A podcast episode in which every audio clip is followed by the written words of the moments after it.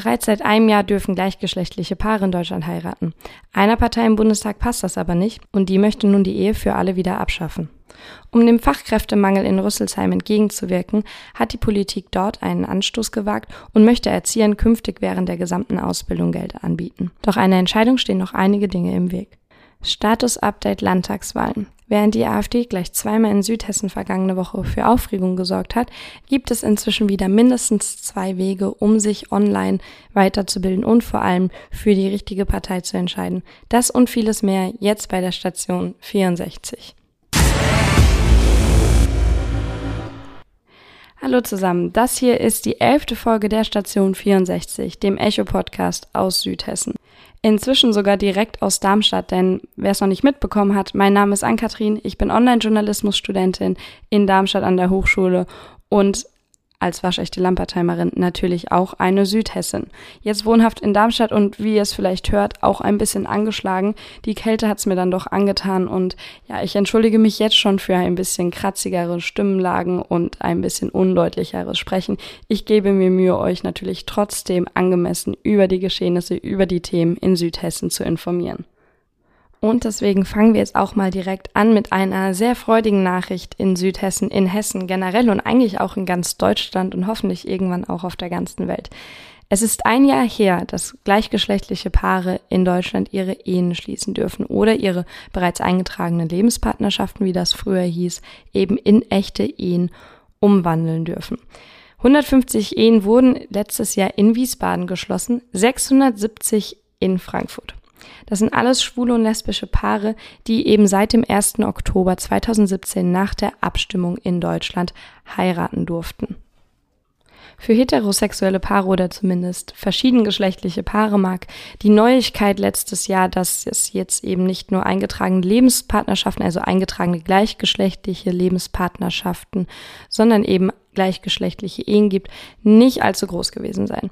Aber für all die, die sich es nicht vorstellen können, naja, man darf jetzt einen Ring tragen, man darf, das ist mein Mann, das ist meine Frau, das ist mein Partner, mein Ehepartner vor allem sagen, das war letztes Jahr schon ein großer Befreiungsschlag für die LGBTQ-Gemeinde, also für die ganze Community, für all die Menschen, die sich darüber jahrzehntelang aufgeregt haben und es eben in Deutschland im Jahr 2017 dann doch umgesetzt bekommen haben. Kurz zur geschichtlichen Einordnung, falls einiges damals nicht mitbekommen haben. Deutschland ist nicht unbedingt Vorreiter in Sachen gleichgeschlechtliche Ehe. Im Gegenteil, dafür, dass wir eigentlich so ein westlich industriestaatlich fortschrittliches Land sind, waren wir relativ spät dran. Den Anfang haben 2001 die Niederlanden gemacht, die das Ganze schon 2000 beschlossen haben.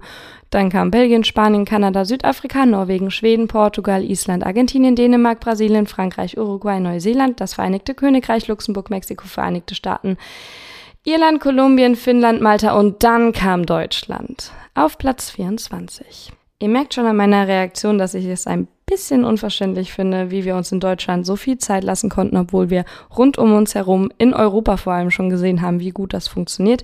Naja, schwamm drüber, seit dem 1. Oktober 2017 kann man ja gleichgeschlechtlich heiraten und das wird auch in Südhessen aktiv genutzt. Wichtig ist vor allem die Zahl, also die vergleichende Zahl zu betrachten, denn man konnte ja schon vor 2017, also vor dem Oktober, eben diese gleichgeschlechtlichen Lebenspartnerschaften schließen. Es wurden dieses Jahr aber eben prozentual mehr gleichgeschlechtliche Ehen geschlossen als zuvor Lebenspartnerschaften. Das heißt, dieses ganze Ehemodell ist auf jeden Fall natürlich für die gleichgeschlechtlichen Paare attraktiver. Sie wollen das eher eingehen und deswegen kann man das auch sehr gut vergleichen. In Frankfurt stehen beispielsweise, also im Zeitraum 1. Oktober 2017 bis Ende 2018, 673 gleichgeschlechtliche Eheschließungen gegen die Zahl der gleichgeschlechtlichen Lebenspartnerschaften ein Jahr früher. Das heißt, vom 1. Oktober 2016 bis Ende September 2017 waren es nur 139 Lebenspartnerschaften, die eben auch in Frankfurt geschlossen wurden. Man sieht also wirklich einen deutlichen Anstieg in gleichgeschlechtlichen Partnerschaften, die amtlich gemacht wurden. Und das ist eigentlich auch das Zeichen dafür, dass da einiges richtig gemacht wurde, vor allem weil eben die Eheschließung unter gleichgeschlechtlichen Paaren auch ein Adoptivrecht mit einschließt. Man sollte also denken, eigentlich sollten jetzt alle glücklich sein, die Konservativen, die Menschen, die eben gegen die Ehe für alle sind, die ja müssen ja quasi einfach nicht hingucken, könnte man denken. Nein, die AfD sieht das anders. Im Bundestag hat sie nun einen Gesetzesentwurf vorgelegt um die Ehe für alle wieder abzuschaffen. Sie hatte das schon mal angekündigt. Jetzt kurz vor der Landtagswahl in Hessen und Bayern möchte sie das eben quasi nochmal durchdrücken. Am 11. Oktober soll darüber abgestimmt werden, also soll ähm, der Antrag der AfD debattiert werden. Ja, das ist äh, auf jeden Fall nochmal ein heftiger Schlag in die Magengrube für all, die sich dafür eingesetzt haben und ähm, einfach, weil es eben auch abgestimmt wurde, es wurde demokratisch entschieden, dass gleichgeschlechtliche Ehen Teil unseres Staates werden sollen. Jetzt, wie gesagt, liegt dieser Gesetzesentwurf vor. Es bleibt abzuwarten, wie weit er kommt. Ein Rückschritt in Sachen Gleichberechtigung wäre es aber auf alle Fälle. Man kann sich da, denke ich, auch sicher sein, dass die über 10.000 Schwulen und Lesben, die letztes Jahr geheiratet haben, die letztes Jahr die Ehe für alle genutzt haben, da zustimmen würden, beziehungsweise der AfD noch gehörig die Meinung geigen werden. Wo wir jetzt schon einmal bei Politik sind, dann haken wir auch noch direkt das nächste politische Thema ab. Wer letzte Woche zugehört hat, der hat mitbekommen, wie ich mit dem Chefredakteur des Echos, Lars Hennemann, schon einmal über den Wahlkampf und die Landtagswahl in Hessen geredet habe. Jetzt gab es an zwei aufeinanderfolgenden Sonntagen auch zwei verschiedene AfD-Veranstaltungen in Südhessen, einmal in Bensheim, bei der sich 1000 Gegendemonstranten in etwa zusammengesammelt haben und in Bürstadt, bei der es in etwa 500 Gegendemonstranten waren, die eben gegen die Wahlkampfveranstaltung der AfD sich positionieren wollten. Die AfD hat bei beiden Veranstaltungen inhaltlich versucht, auch ein bisschen weg von dem Flüchtlingsthema zu kommen und hat vor allem auch über die Digitalisierung beziehungsweise den Ausbau des Breitbandnetzes und ähnliche Themen geredet. Ja, aber daher, dass es dann auch schon wieder Gerüchte gab, dass in Bürstadt eben ein Teilnehmer den Hitlergruß gezeigt hat, ist das eben dann auch schon wieder ein bisschen in Vergessenheit geraten, dass die AfD eben auch versucht, sich mit anderen Themen irgendwie von dieser Schwerpunktsperspektive wegzubewegen. Viel wichtiger als solche kleinen Kundgebungen dann in Südhessen ist aber auch eigentlich die politische Bildung momentan. Das heißt, es geht ja nicht nur um die Wahlkampfauftritte der verschiedenen Parteien und wie die abgelaufen sind, sondern es geht ja vor allem darum, was wir in Südhessen, in Hessen, in Bayern dann letztendlich auch wählen wollen. Deswegen ist es umso schöner, dass es gleich zwei Optionen gibt, um herauszufinden, was wir Südhessen eigentlich von unseren Parteien in der Regierung erwarten, beziehungsweise welche Partei wir dort sehen wollen.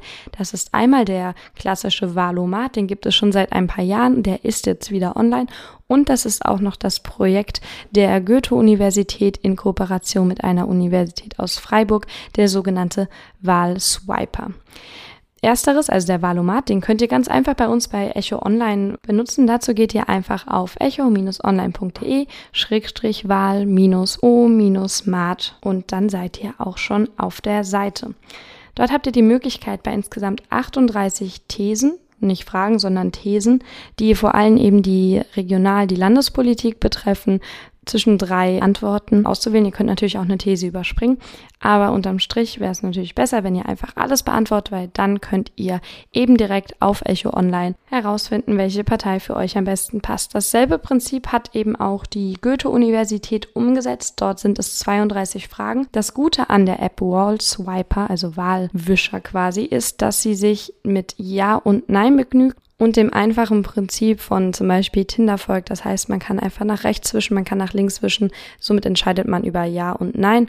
Und zudem gibt es dort eben noch ein bisschen Hintergrundwissen. Das heißt, wenn dort eine Frage gestellt wird, von der ihr beispielsweise keine Ahnung habt, ihr habt euch noch nicht so sehr damit auseinandergesetzt, ihr wollt nochmal euer Wissen auffrischen, dann könnt ihr eben in der App direkt bei der Frage auf ein Erklärvideo tippen und müsst somit nicht mit Halbwissen entscheiden, ob ihr dort jetzt eben Ja oder Nein wischen möchtet. Egal welche Version ihr benutzt, nutzt oder ob ihr auch einfach auf alle möglichen Wahlkampfveranstaltungen geht und euch das Parteienprogramm anguckt. Das ist eigentlich egal. Hauptsache, ihr informiert euch. Wie gesagt, ihr habt eben auf Echo Online die Option direkt damit direkt damit zu beginnen. Abgesehen davon könnt ihr natürlich auch einfach auf echo-online.de Schrägstrich Politik Schrägstrich Landtagswahl gehen. Dort sammeln wir alle möglichen Informationen von Kandidaten, Veranstaltungsinformationen, Veranstaltungsreviews quasi, also was ist dort passiert und eben auch alles Mögliche am Organisatorischen, damit ihr euch direkt politisch bilden könnt und auf die Landtagswahl am 28. Oktober vorbereitet.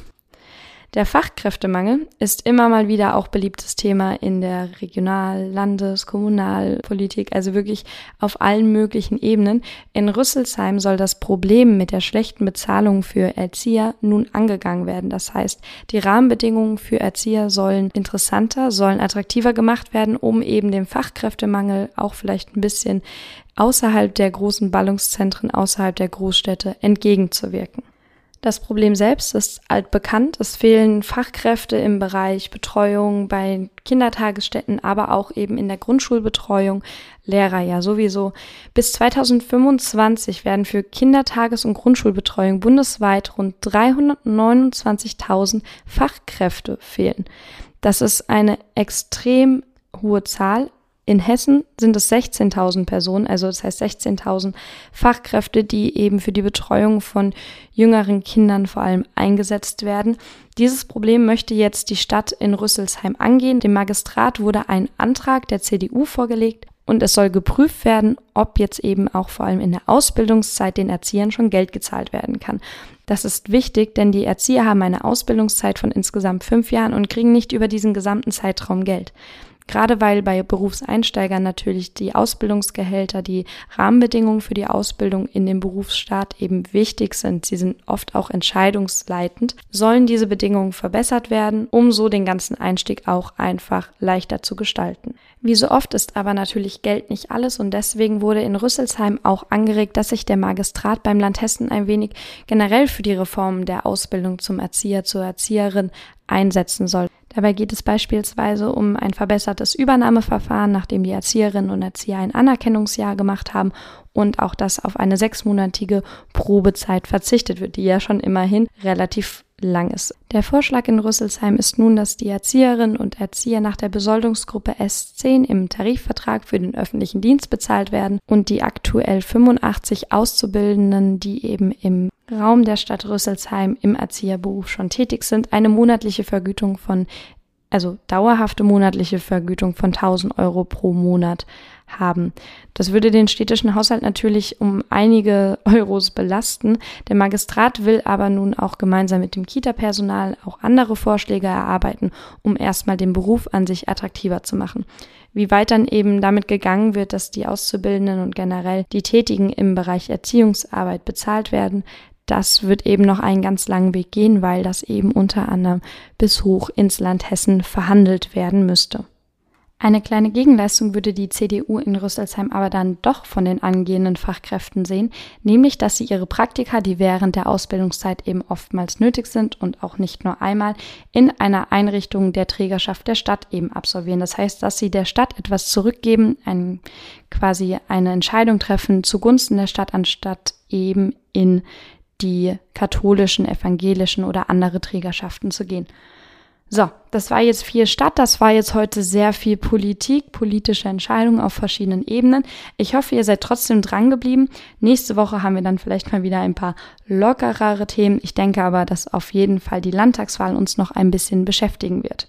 Ich würde mich freuen, wenn ihr auf jeden Fall auf Echo Online euch mal die Seite der Landtagswahl und vor allem auch den Wahlomat anguckt, um euch eben auch schon mal vorab darüber zu informieren, was denn eure Partei sein könnte am 28. Oktober.